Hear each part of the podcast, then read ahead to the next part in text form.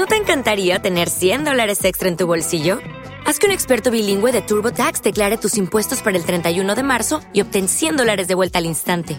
Porque no importa cuáles hayan sido tus logros del año pasado, TurboTax hace que cuenten. Obtén 100 dólares de vuelta y tus impuestos con 100% de precisión, solo con Intuit TurboTax.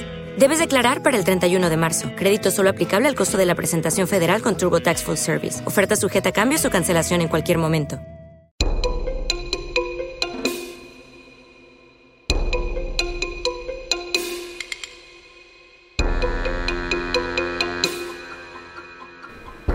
Carta del más allá. Torcuato Luca de Tena. Capítulo 18.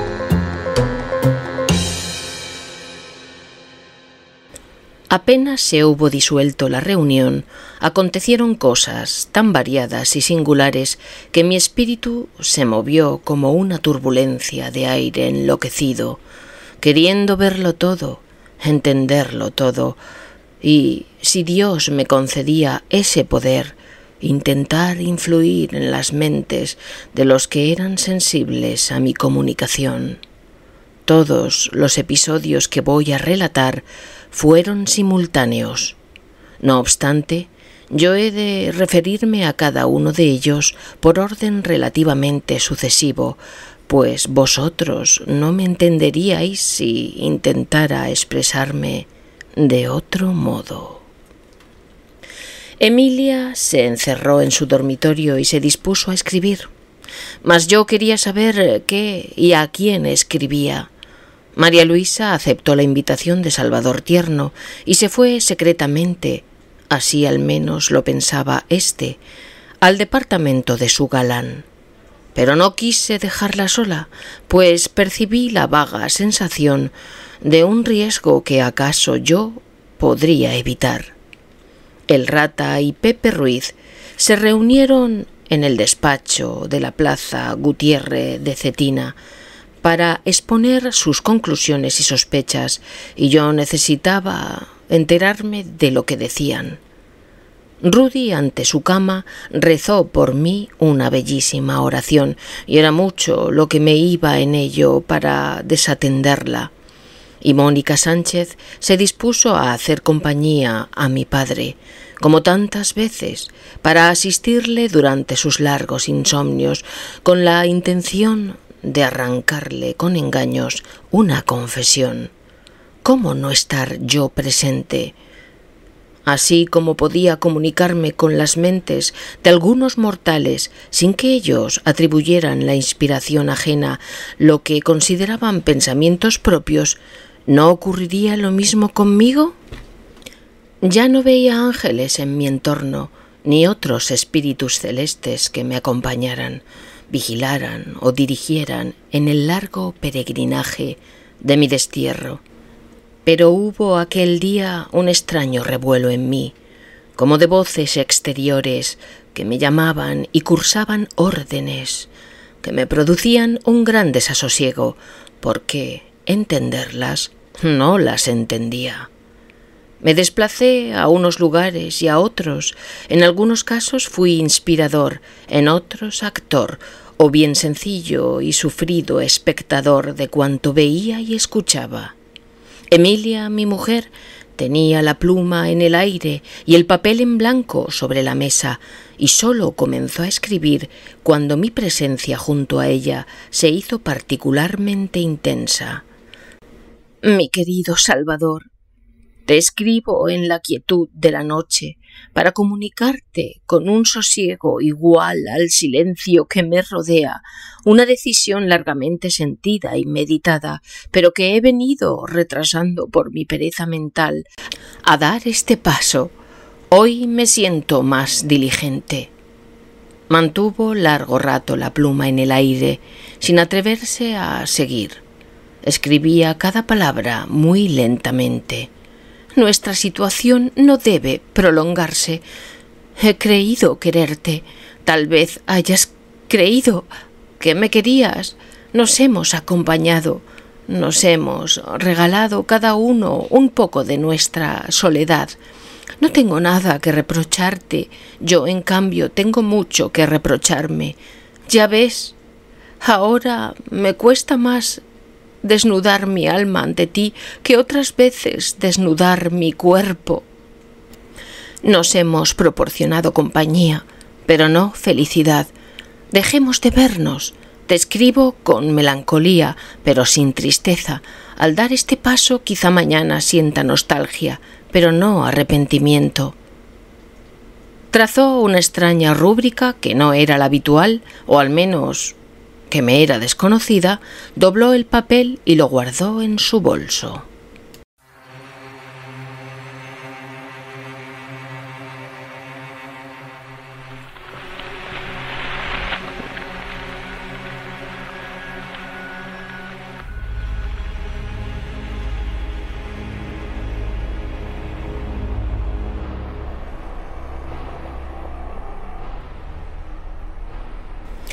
En Gutiérrez de Cetina, el rata, ante un solo auditor, Pepe Ruiz, exponía su criterio. El joven detective escuchaba al viejo maestro con enorme respeto. La fotografía muestra con toda claridad, decía Obdulio Limón, que las balas pudieron ser disparadas desde la ventana, pero lo más grave es que las demás fotografías muestran que no pudieron ser disparadas desde ningún otro lugar. Tal vez desde un árbol. Resulta inverosímil. Piense usted que el único disparo que nos interesa es el segundo, es decir, el que le hirió sin causarle la muerte, porque fue hecho estando Sebastián Casares de pie. No sabemos si estaba de frente, de espaldas o de costado a la ventana del cuarto de su padre. Teóricamente, por tanto, habría que buscar un lugar situado en un círculo perfecto en torno a la víctima y colocado exactamente a la altura del cuarto de don Cosme, puesto que la trayectoria de bala número dos así lo atestigua.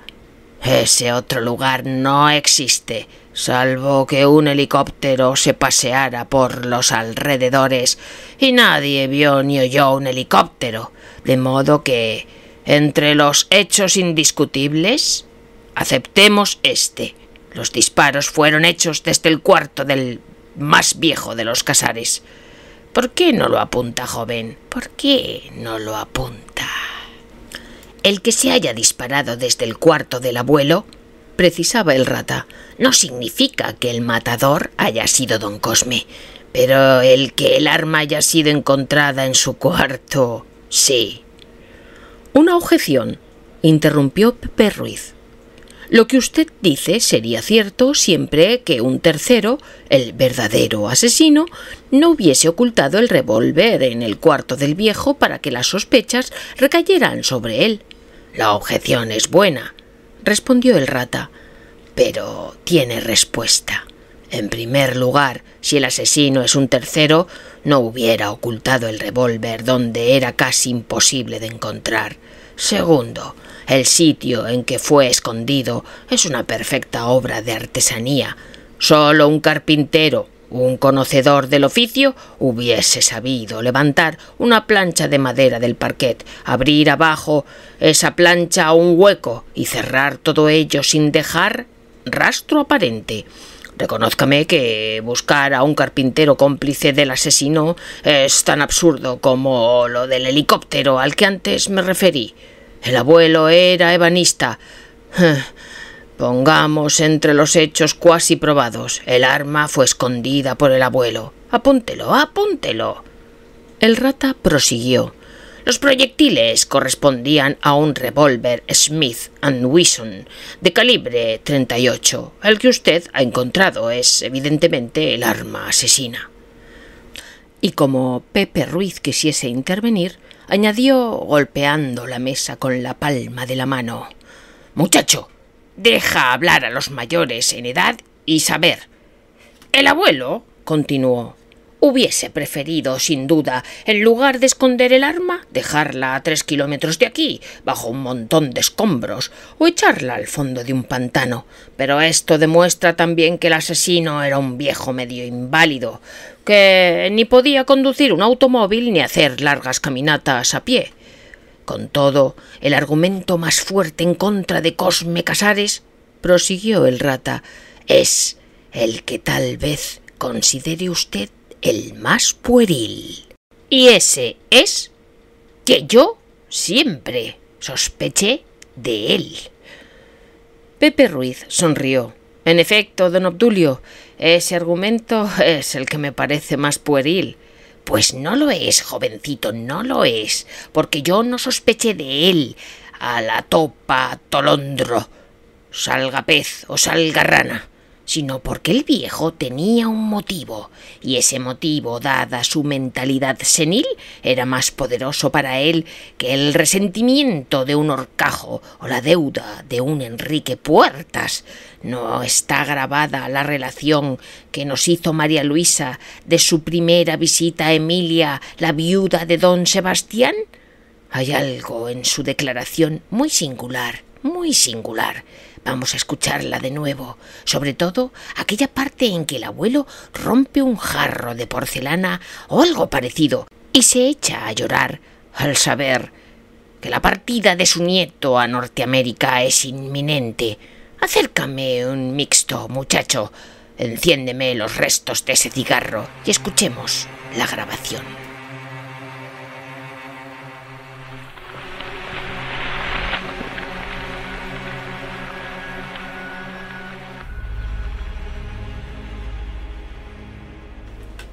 María Luisa, en el apartamento de su galanteador, saboreaba una copa de champaña, los ojos fijos en la chimenea encendida y el pensamiento puesto en Mónica Sánchez, cuya misión, a su parecer, era la más ardua y delicada.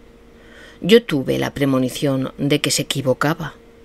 La más difícil y peligrosa de todas las acciones de aquella noche era la que ella misma emprendía, Salvador se había ausentado minutos antes y regresó al poco tiempo con su chaqueta de tarde cambiada por un batín de seda roja y solapas de raso negro. Podía confundírsele con un maniquí de gran almacén si no estuviese tan perfumado, cosa que no suele ocurrir con los muñecos articulados de los escaparates. Llevaba en las manos unas revistas. Fíjese usted, condesa, lo que inventa la gente para ganar dinero. Hay industrias para todo. añadió con fingido desdén. A usted, como mujer cerebral, puede interesarle.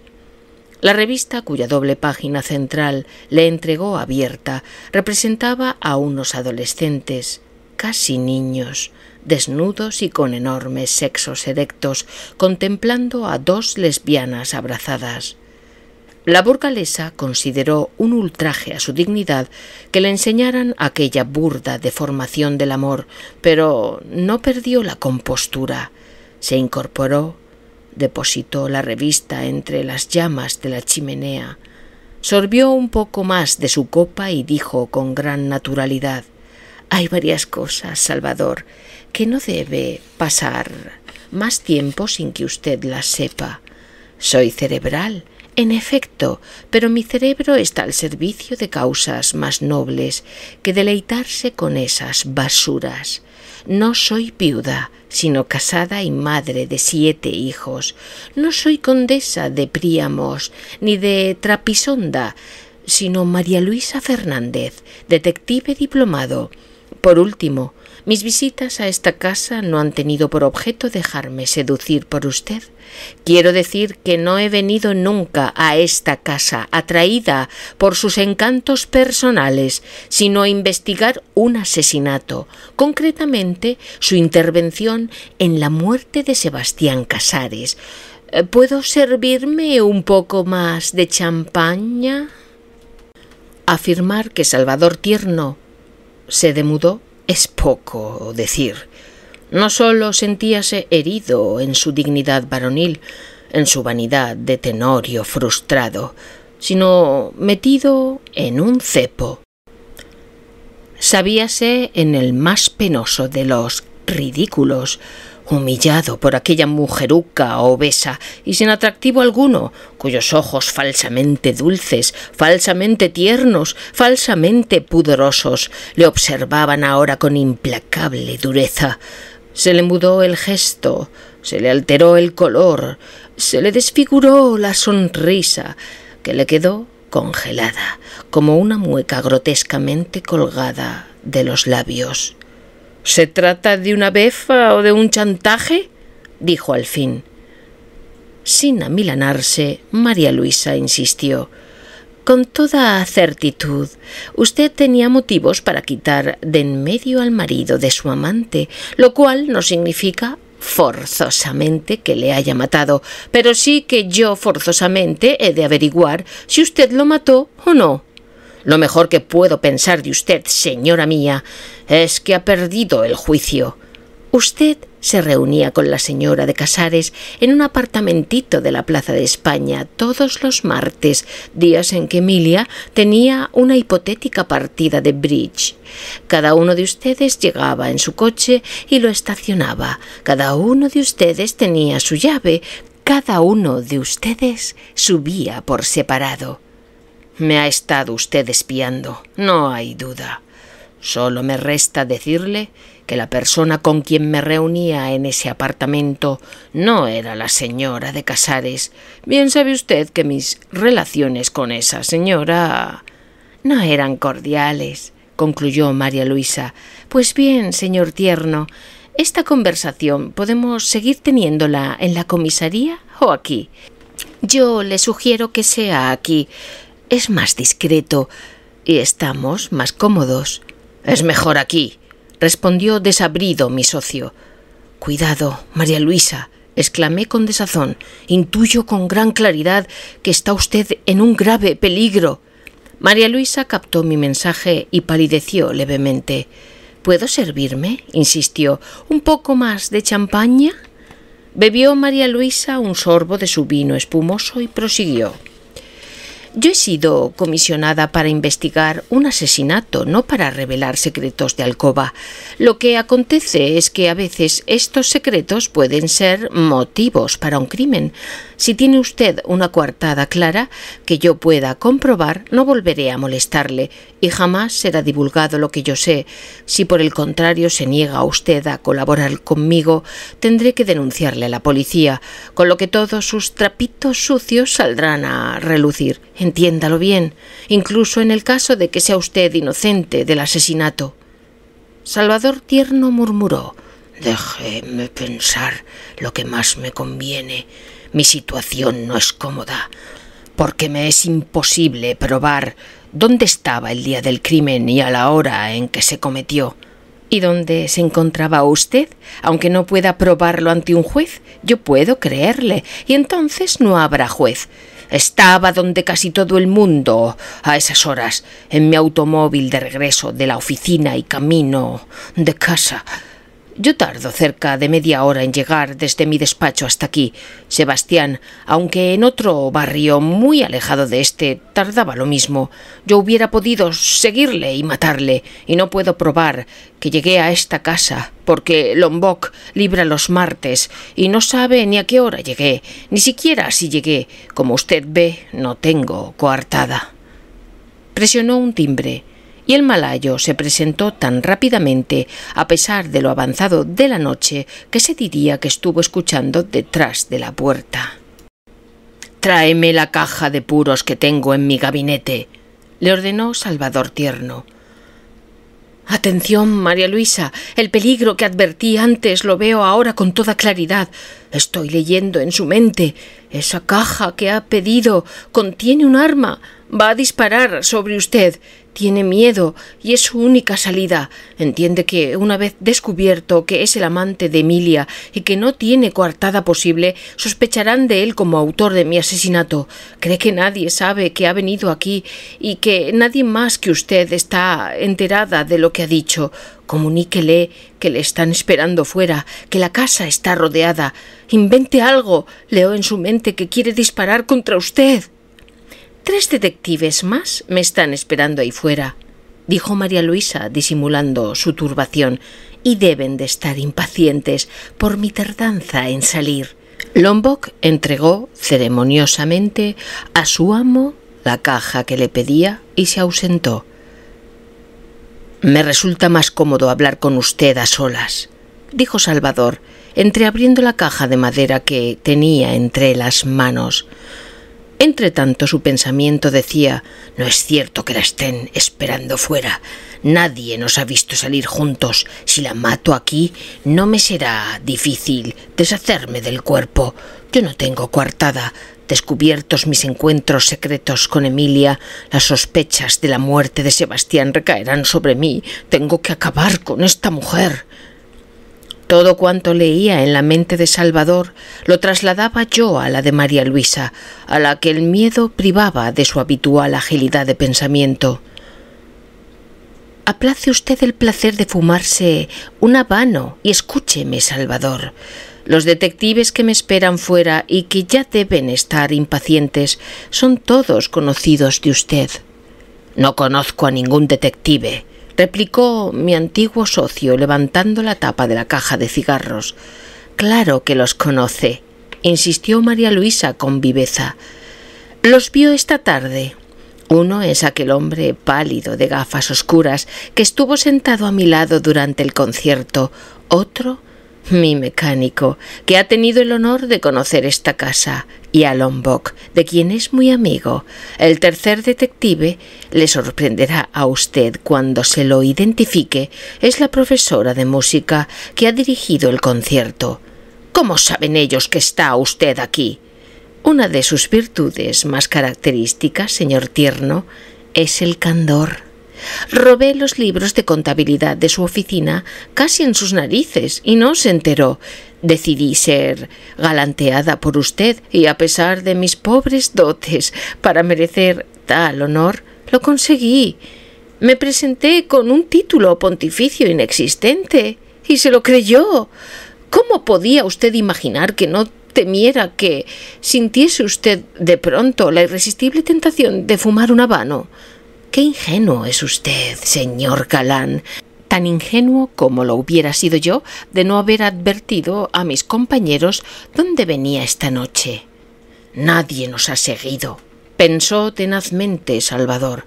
Lo he comprobado por el retrovisor. Siempre lo hago cuando voy con una mujer, para huir de curiosidades indiscretas.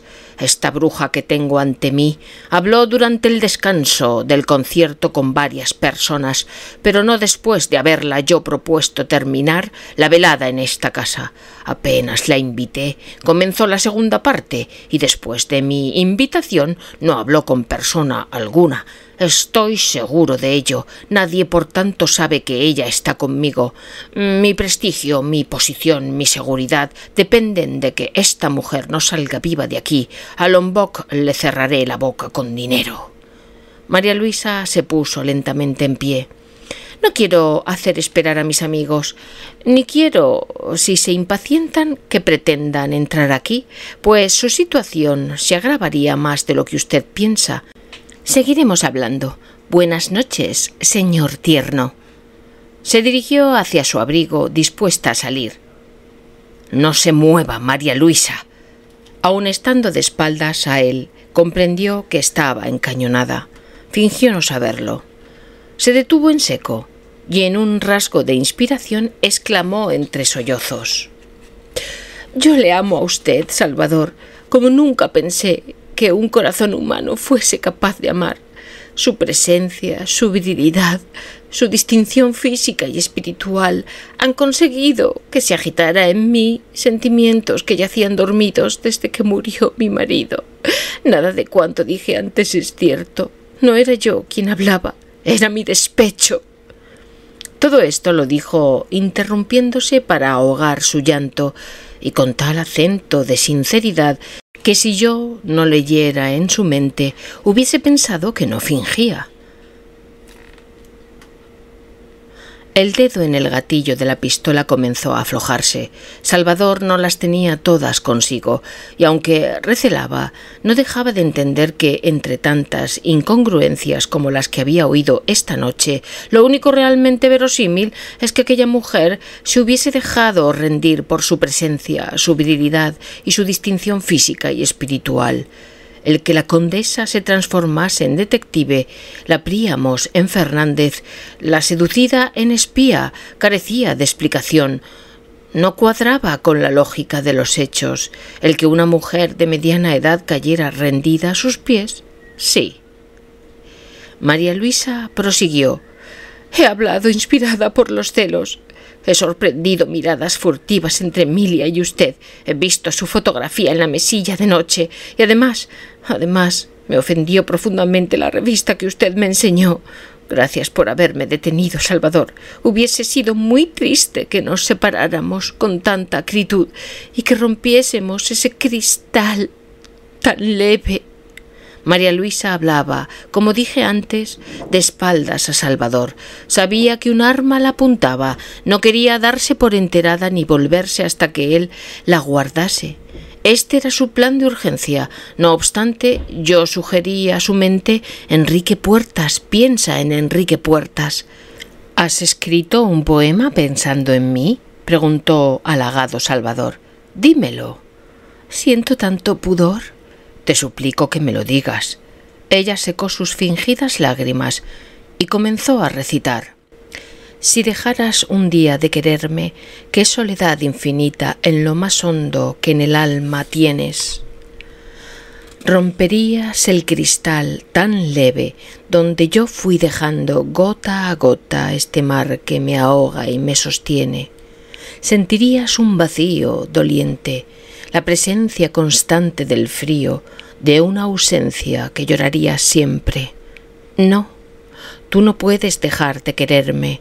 Están abrazadas nuestras vidas de tal suerte que si forzaras la mía a separarse, se llevaría con ella la tuya milagrosamente. No, tú no puedes, y yo no sé lo que de mí sería si dejara algún día de quererte. Ya puedes mirarle a la cara, aconsejé a María Luisa. Y no olvides, Enrique Puertas. Volvióse María Luisa ante ella. Salvador la deja enarcada, los brazos entreabiertos, la esperaba. Se lanzó entre aquellos brazos y lloró desconsolada, hundida la frente en el hombro de él, en aquella porción de hombro que acostumbraba a perfumar, pues invariablemente era el sitio en que reclinaban su cabeza las mujeres que le abrazaban. Salvador intentó besarla en los labios, pero ella, apartándose bruscamente de él, exclamó No puedo quitarme de la cabeza que estás en un grave peligro. No me niegues que has tenido relaciones con la viuda de Casares, porque las mujeres enamoradas tenemos un sexto sentido para entender estas cosas, y yo lo único que quiero es ayudarte a encontrar una coartada que te aleje de toda sospecha. Ya te he dicho que carezco de coartada. Nadie sabe a qué hora regresé a esta casa. Lombok no estaba. Déjame ayudarte, Salvador. Haz memoria. ¿Cómo te enteraste de la muerte de Sebastián Casares? Porque me telefoneó Emilia inmediatamente después del crimen. ¿Qué hiciste entonces? Trasladarme a su casa y ofrecerme a Carlos para ayudarle en sus trámites más engorrosos, la policía, la esquela, la funeraria, el entierro. Y entre tanto, ¿no hiciste nada? ¿No te comunicaste con nadie? Mm, sí, déjame pensar. Telefoneé a casa de Enrique Puertas, íntimo amigo de Sebastián. Me dijeron que estaba en Valencia y el hotel en que se alojaba. Le, le llamé allí. Me respondieron que almorzaba fuera, pero que le podían localizar. Insistí en la urgencia de que me telefonease inmediatamente. Antes de cinco minutos me llamó. ¿A esta casa? Sí, a esta casa. Le comuniqué lo ocurrido. Eh, la noticia le impresionó intensamente. Me anunció que tomaría el primer avión para Madrid, que salía a las tres de la tarde, pero que dudaba llegar a tiempo, pues solo faltaba media hora para la salida. Tu coartada es perfecta, Salvador. Brindemos con champaña. Si tú hubieses matado a Casares a las dos de la tarde a la puerta de su casa y desde allí hasta la tuya hay una hora larga de camino, máxime a esas horas que son las más apretadas de tráfico, no hubieses podido estar en tu piso a las dos y media, que es la hora en que Enrique Puertas te telefoneó. Brindemos, amor mío. Perdóname las mentiras que te he dicho por despecho esta noche y júrame que me serás fiel al menos con el corazón. Sé que no puedo, que no debo pedirte más. Entiendo que un hombre como tú no puede ser de una sola mujer. María Luisa fingió secarse una lágrima. He sido muy estúpida al no comprender esto antes de ahora. suspiró con melancolía. Salvador enarcó su ceja seductora. ¿Puedo pedirte que me mandes tu poema? No sé si debo. Antes preferiría darte mi cuerpo que los secretos de la intimidad de mi corazón. Todo puede darse junto, insinuó él. María Luisa bajó los ojos, prometedora. Tal vez. Le besó suavemente en los labios y salió de su casa. Al bajar la escalera las piernas le temblaban. Todo cuanto allí se había dicho por parte de ella y por parte de él formaba parte de la gran comedia que a los vivos gusta representar. Solo dos cosas quedaban en pie. Primero, el riesgo de morir asesinada fue cierto. Segundo, entre los grandes majaderos que pueblan el mundo, Salvador Tierno era su prototipo.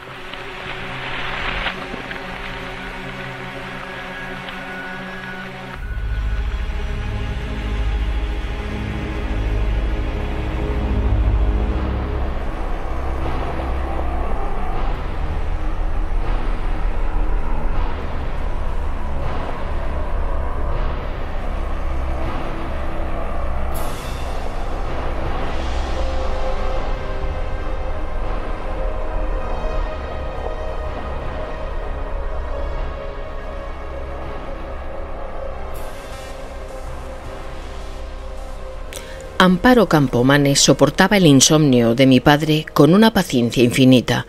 Le leía tebeos y le explicaba los chistes que no entendía. Reía entonces con grandes aspavientos. Cada movimiento procuraba, con disimulo o sin él, tocar, rozar, palpar el cuerpo de la muchacha. Usted se ríe mucho, dijo Amparo. Yo, en cambio, estoy muy triste por usted. ¿Tú, triste por mí, bonita? ¿Por qué? Porque le quiero bien. El viejo la contempló con sorna. Y si me quieres bien, ¿por qué no te metes aquí en la camita, eh? Bajo las sábanas y me sigues leyendo los tebeos y dándome un poco de calor. Porque hace mucho calor ya, don Cosme. Uf, nos ahogaríamos. Con quitarte un poco de ropa todo se arreglaría. Usted siempre bromeando. No bromeo, no bromeo. Jejeje. Le digo que estoy triste por usted y ni siquiera me pregunta la causa. Anda, anda, sigue leyéndome y no incordies. Y si le es metida dentro de la cama, mejor. ¿No ves que tengo frío?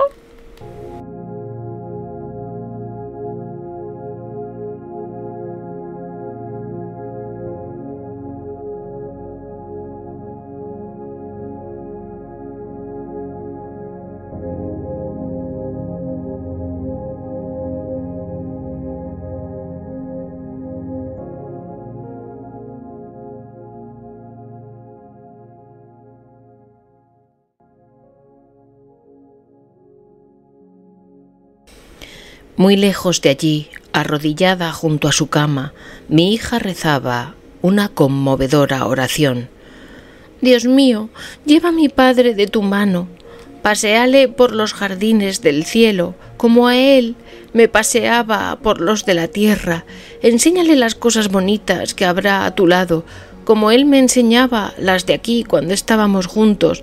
Explícale las cosas difíciles que no entienda, como él me explicaba las que no entendía yo. Consuélale de sus penas, como él me consolaba. Se oyó el bozarrón de horcajo en la habitación vecina. ¿Con quién estás hablando, niña? Estoy estudiando en voz alta, replicó Rudy. Pues hazlo en voz baja. No nos dejas dormir. Y Rudy se santiguó y se introdujo entre las sábanas. Había sido muy feliz aquel día.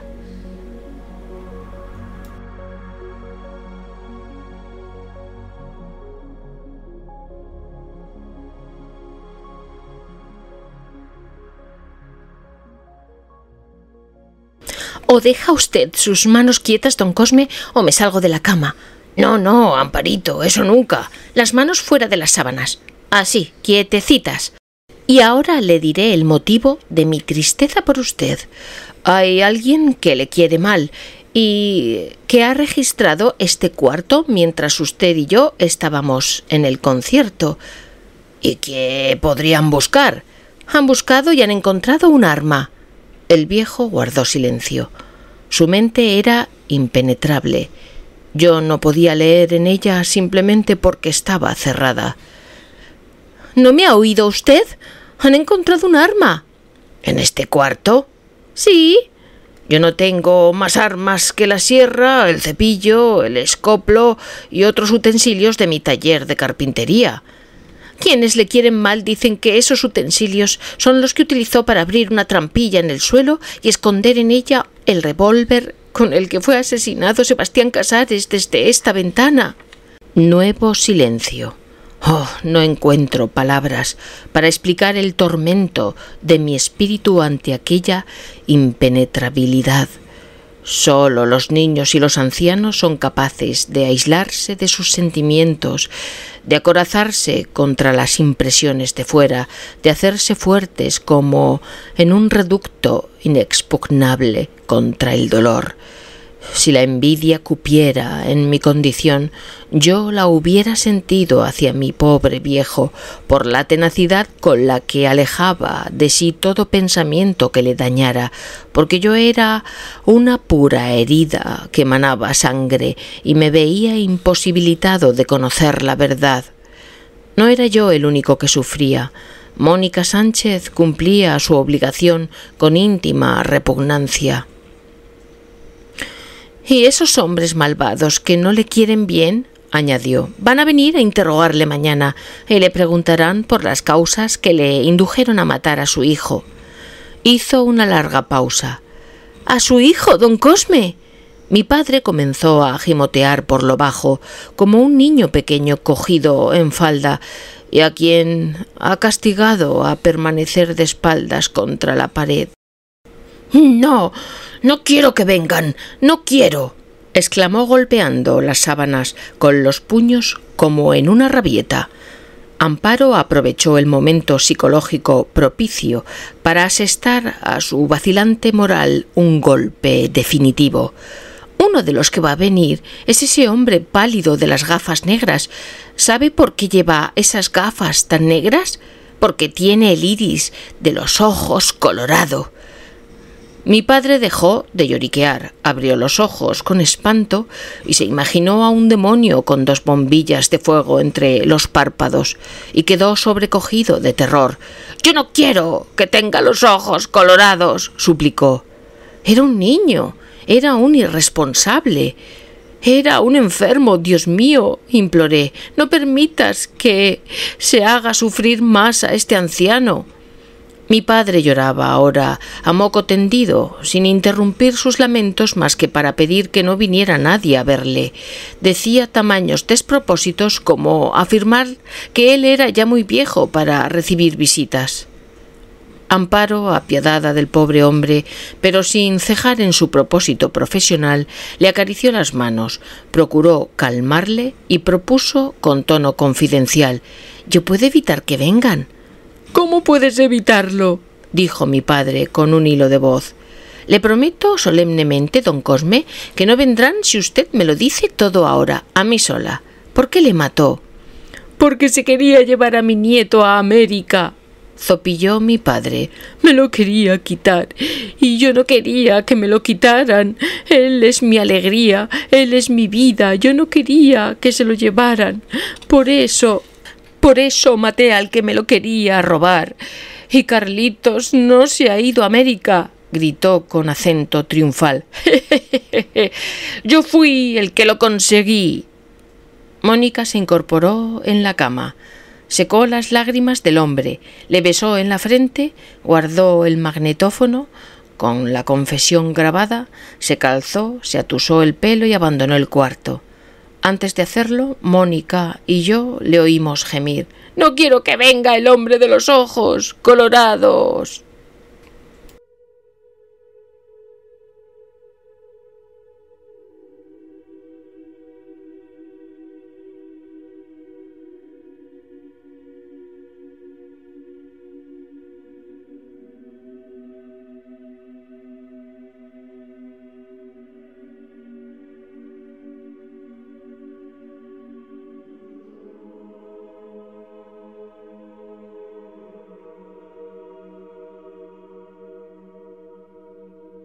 Ante aquella terrible revelación de haber sido asesinado por el mismo que me dio el ser, volví a preguntarme por qué hubo teólogos tan ingenuos que consideraron el fuego como un tormento necesario para los que vivimos nuestro purgatorio. Ya dije en otro lugar que el dolor moral carece de parangón con el mayor de los suplicios que pueda sufrir el cuerpo. Este tiene al menos el lenitivo de la muerte, mas los espíritus no pueden morir. El descubrimiento de la verdad en aquella habitación de mi antigua casa coincidió con el final de la oración de Rudy. Consuélale como él me consolaba.